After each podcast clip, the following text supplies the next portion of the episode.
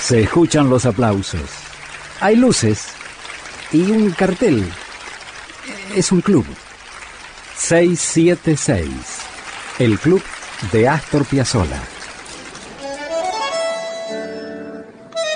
Era el mes de diciembre de 1977. Estaba cerca el Mundial de Fútbol de la Argentina del año siguiente. Piazzolla escribió varios temas para un disco que se llamó Mundial 78. Después le cambiaron el nombre y fue Chador. Se grabó en Italia. Pero Mundial 78 incluía todos temas con títulos futboleros. A propósito, los títulos los puso Menotti. De ese disco, Corner, con Astor Piazzolla.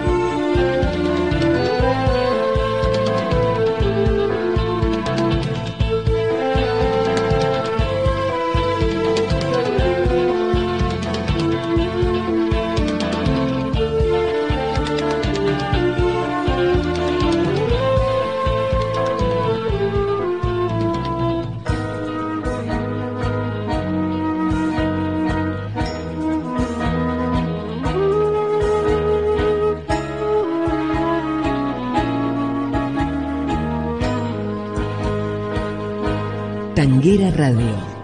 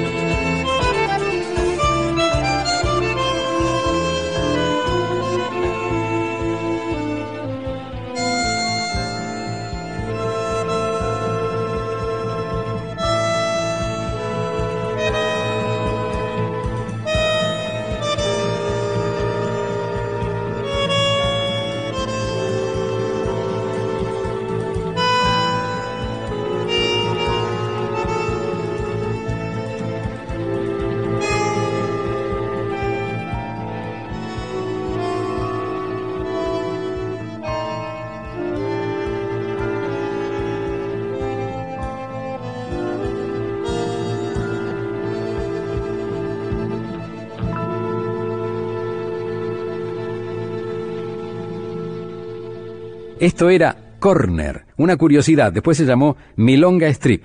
Piazzolla lo grabó en Italia poco antes del Mundial 78. Muchas gracias. Gracias a vos, maestro. Gracias por este 676, el club de Astor Piazzolla. Hasta aquí fue 676, el club de Astor Piazzolla con Julio Lagos por Tanguera Radio. Pasión por el tango.